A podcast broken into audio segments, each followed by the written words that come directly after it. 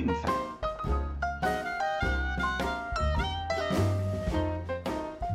看球赛买运彩，老师教你前往拿白。大家好，我是洛老师，欢迎来到洛老师说运彩的节目。那昨天呢，因为没有世界大赛哦，那刚好球赛也比较少，那白天事情也有点多哦，所以不好意思，节目就暂停一天了。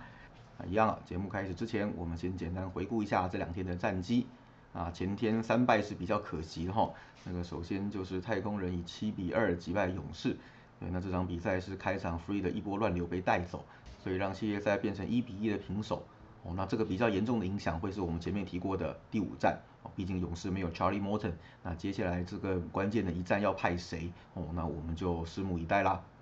NBA 的部分也就郁闷了。哦，首先是老鹰一百零二比九十九击败鹈鹕，哦，刚刚好进洞。第三节都已经逆转打过盘了，第四节又掉回去。哦，那像这个就跟前天的勇士一样，对，射在洞里差一球，那这个真的是比较闷，没有办法。哦，那撞到也只能摸鼻子认了。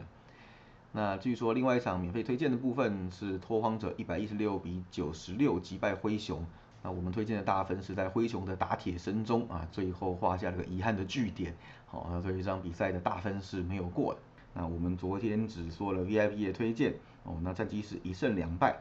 那首先就是例行公事吧，七六人的第一节啊，但是很不幸最后是二十一比二十二哦，第一节没有拿下。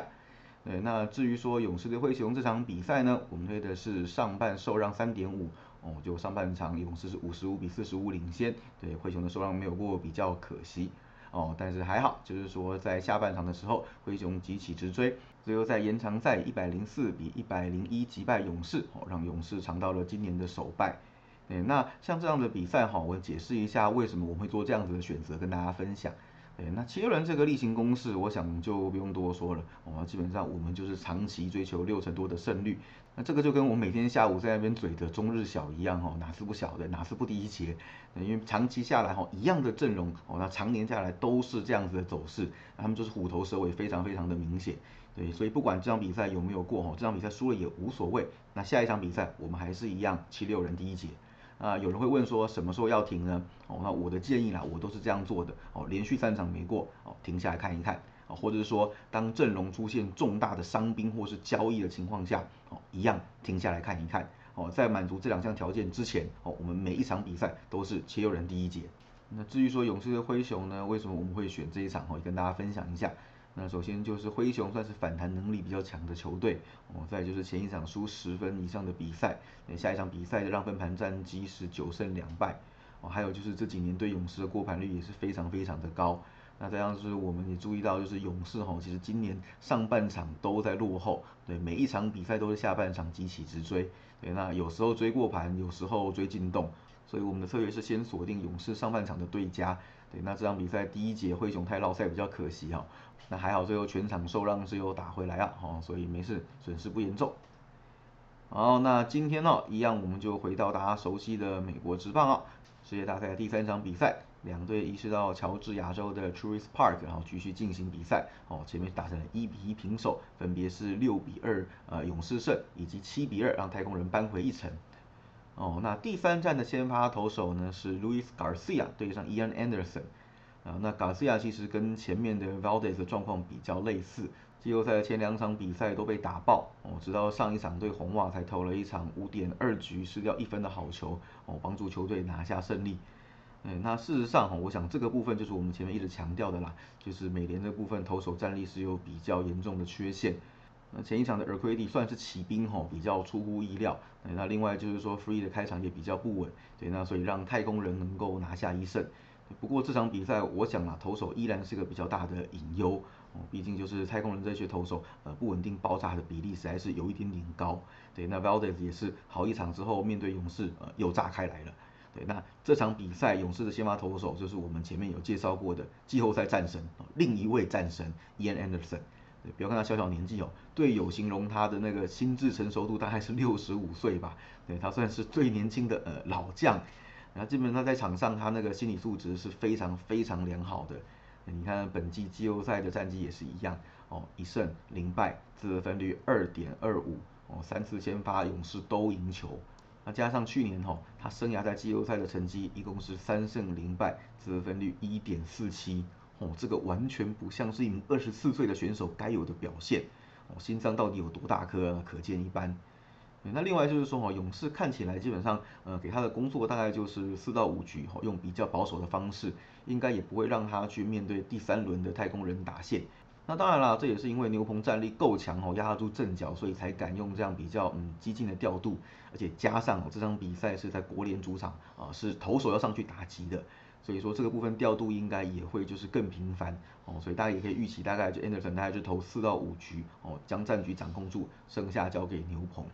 对，那既然说移到国联这边哦，那这样多了一个投手要打击的部分，这可能哦会把太空人在攻击上面的优势稍微削弱一些。我们都知道整体上看起来太空人的打击是比较强的，但是国联这边的成绩哈是整季都是有投手要打击的情况下所打出来的。对，所以目前为止拿掉一棒，嗯，我想多少也是会对本来就有攻击上优势的太空人造成些微的影响。哦，那当然了，Baker 毕竟也是在国联待过很长一段时间的球队，这个调度上对他来讲完全不是问题。只不过双方在这个环节的差距会不会再缩小一些？哦，所以说不意外，这场比赛开出了 PK 盘，哦，连数学上的优势都没有，真的就是纯 PK。那至于说要怎么选呢？啊，我想大家应该也很头痛啦。哦，那我们这边的选择基本上还是走勇士到底。那原因还是一样哈，我认为投手的稳定性，勇士这边是比太空人好非常非常多的。对，那关键就在于说，Garcia 会不会跟 Valdez 一样哦，就是稳个一场，这场又开始爆。对，看起来太空人这边牛棚还不错，但是先发的稳定性是严重的不足哦，所以我看好就是勇士至少能够在前半段就能够取得领先哦，再靠投手群的轮番压制，将比赛的胜利给收下。哦，我们的推荐是勇士独赢。好，那至于 NBA 的部分呢，今天就比较头痛了哦，因为一堆伤兵的关系，对，所以说很多盘也还没有开哦。但是我有注意到几场，其实国外少数几个博彩公司有先开盘哦，所以我们就先挑一场来讲。那今天要分享的比赛呢，是印第安纳六马对布鲁克林篮网哦，六马可以说是目前为止呃战绩最惨淡的一支球队。开机到现在啊，战绩只有一胜四败，让分盘也是一胜四败哦，这个完全不像是一支季后赛球队该有的表现。啊，比较严重的问题哈，我想第一个是出在于防守哦，目前为止平均一场比赛让对手攻下一百一十七点二分哦，尤其是三分外线被命中率超过四成哦，这个真是让对手予取予求哦。那另外一个问题在于失误，平均一场发生十七点四四的失误哦，这个真的是非常非常不理想的一个数字。简单说哦就是平白奉送更多的免费攻击机会给对手。那这场比赛啊，六马要面临一个更严峻的问题哦，盘为什么到现在不开就输在这里？因为 Brogdon 大腿拉伤无法上场，后场缺了一个这么重要的灵魂人物哈。那我想这场比赛哦，他们在进攻端上也会受到重大的打击。